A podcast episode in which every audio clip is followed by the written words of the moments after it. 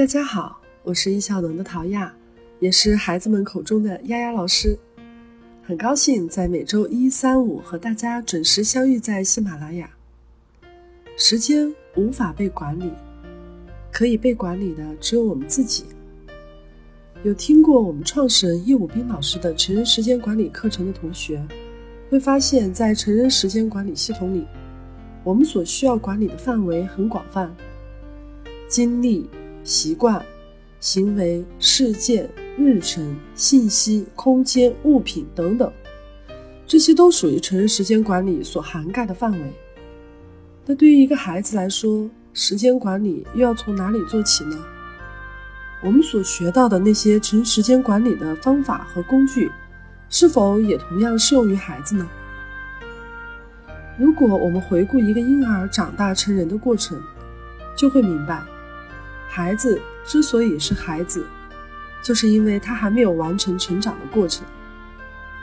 所以，适用于成人的东西，并不能完全照搬到孩子身上。成人时间管理，塑造高效、有序、平衡的生活和工作，这些是孩子们未来的目标，而并非一步登天的结果。实际上，任何的事物都有它发展的特点和规律。孩子的成长呢，也不例外。如果我们能够了解孩子不同年龄阶段的发展特点，把关注点聚焦在这个阶段的主要任务上，设定阶段性的目标，持续去强化，培养孩子自我管理的能力和好习惯，并不是那么困难的事情。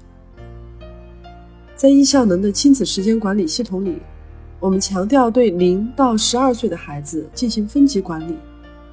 每三年为一个阶段，每个阶段都有孩子定向的任务和目标，还有父母要完成的任务。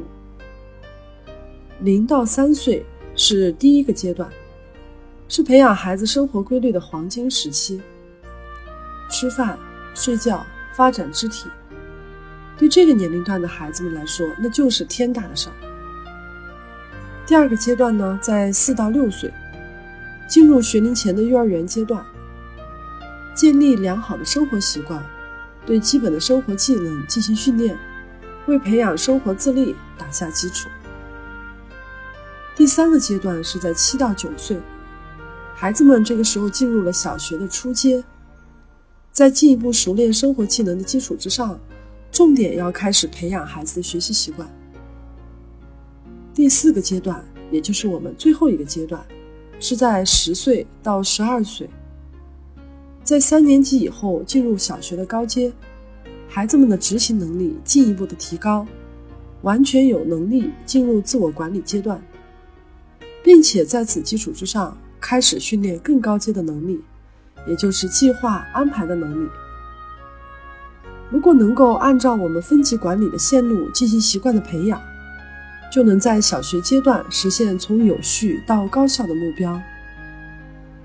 在前面的节目中啊，我也一直在强调，先掌握技能，再提升速度；先建立秩序，再提升效率。孩子们在秩序中成长，随着错误的行为不断减少，这好的行为就不断的增多，习惯也就自然而然养成了。在零到十二岁，如果你能够按照孩子时间管理的这四个阶段进行。不急不躁，在每个阶段投入精力在当下的重点任务上面，逐个建立好习惯，你就会发现自己在养育孩子的时候更加淡定从容，孩子也不会有那么大的压力和抵抗，他们更容易在当下的年纪完成相匹配的任务和挑战，这也让孩子们对自己更有了信心。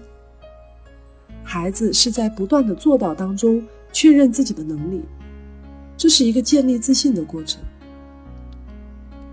可在现实生活当中，有很多家庭并没有规划过孩子习惯培养的路线图，而是等到了小学阶段，学习和生活问题爆发的时候，才开始全方位的教育孩子。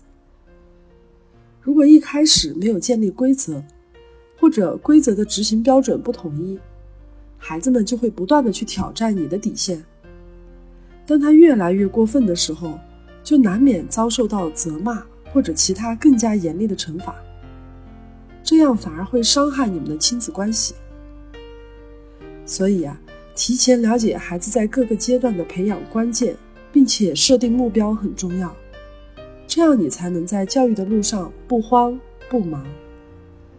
当意外发生时，自己的时间和精力跟孩子时间出现了冲突，你也才能够做到抓重点，有的放矢。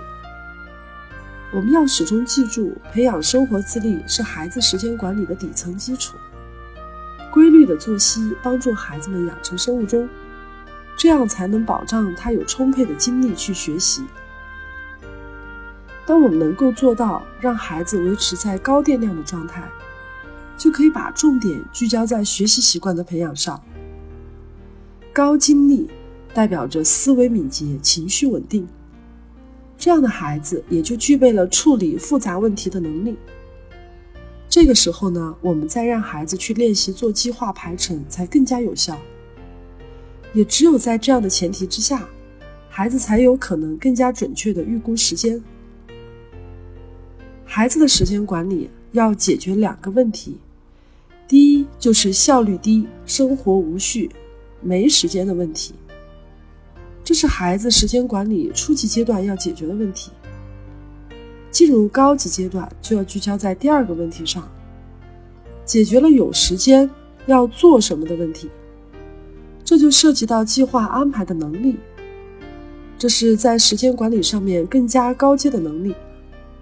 也是帮助孩子从埋头当下做好局部时间管理，提升到抬头看路，拥有更全面的视角和掌控，在一步步实现挑战、完善自我管理的过程中，帮助孩子找到天赋和热爱，引出潜藏的智能，而不仅仅是把目光锁定在快这个目标上面。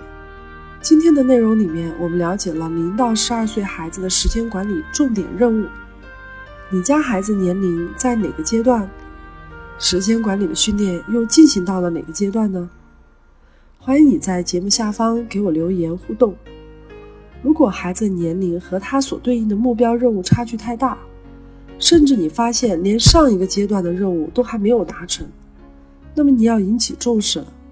我们必须从基础做起，无法跨越。生活上面一团糟的孩子，学习也很难高效。哪怕到了三十岁，当你发现自己工作效率很低的时候，回过头来还是得解决生活规律的问题。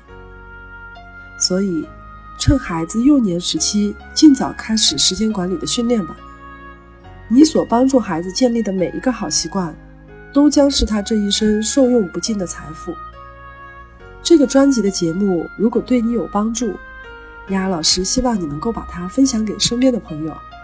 让我们一起普及时间管理的理念，帮助更多的家长走出亲子时间管理的误区。如果你想了解更多关于我们的信息，可以添加官方公众号，在微信当中搜索“时间管理”，就可以找到我们了。今天的节目呢，就到这里了。祝福你和孩子能够享受成长的喜悦。咱们下期节目再见。